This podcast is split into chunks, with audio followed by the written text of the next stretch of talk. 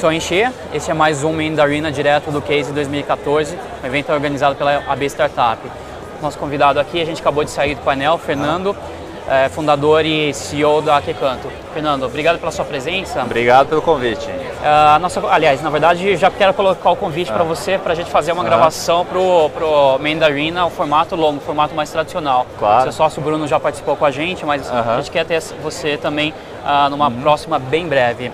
Uh, o nosso Maravilha. painel agora foi sobre a questão dos copycats. Eu queria ouvir um pouquinho de novo de você, como que é essa questão da, da utilização da inspiração uh, de benchmarks, referências, o que quer que seja o termo que a gente vai usar para isso, uhum. para a criação de um novo negócio. Como que surgiu o Quecanto, por exemplo, pensando né, no, no, modelo de inspiração?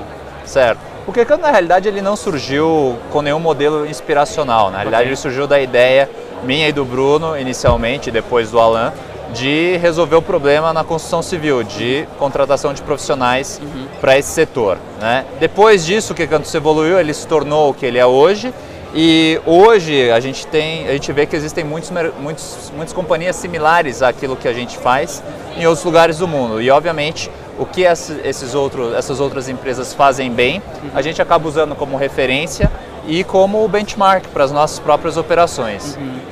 Tá legal. Então é, dá, dá para assim, muitas vezes pode pode se perceber que o negócio surge e talvez seja uma questão do momento, da oportunidade. Tem outras empresas fazendo coisas parecidas, mas não necessariamente que todo mundo tenha, tenha se inspirado um no outro. Pode ser um momento de mercado. É, é, faz sentido isso? Não, sim, acho que pode ser, pode ser momento de mercado, pode ser ideias que aparecem simultaneamente e pode ser essencialmente uma cópia realmente. Uhum. Eu acho que não tem nada de errado em relação a isso. Como eu coloquei lá em cima no nosso evento, eu vejo muito a inovação como um meio de se construir uma empresa. Legal. Mas eu não acredito que seja o único meio. Uhum. Eu acho que a, a, inovação ela recebe muita atenção em mercados maduros como os Estados Unidos, porque em mercados maduros você já tem um nível concorrencial em diversos setores muito mais acirrado do que você tem no Brasil. Então, uhum. realmente, para uma empresa gerar valor, ela precisa realmente inovar e fazer algo diferente. Uhum. Em mercados emergentes como o Brasil, eu acredito que ainda existe muita oportunidade de se fazer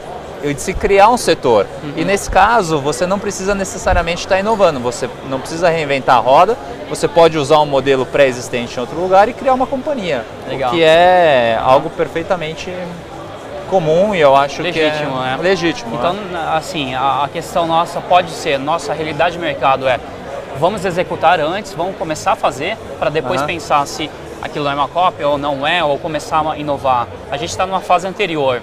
Pode é, dizer eu, isso? Eu acho que a gente está numa fase anterior, eu, como, eu, existem muitos setores que não estão servidos ainda uhum. no Brasil e a grande, eu acho que o grande mérito do empreendedor é servir quem o seu cliente, é servir Legal. quem seja o consumidor, seja uma outra empresa. E se ele for fazer isso para um consumidor que ainda não é servido, mesmo que seja através de um produto que já existe em outro mercado, mesmo que seja uma cópia idêntica àquilo que já existe, ele está agregando valor. Uhum. Então acho que é legítimo e eu acho que uhum.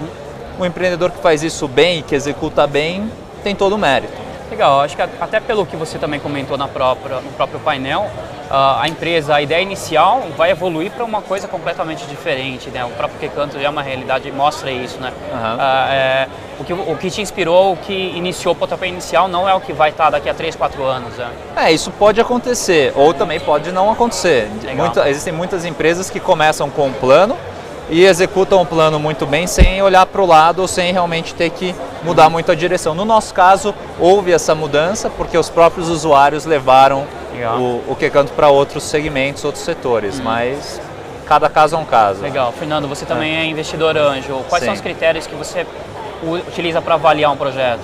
Eu utilizo três coisas, né? Então, basicamente o time, primeiro, eu quero ter certeza que o time é capaz de executar e ele está fazendo isso pelos motivos certos, né? Porque realmente querem criar uma companhia, ter um comprometimento a longo prazo.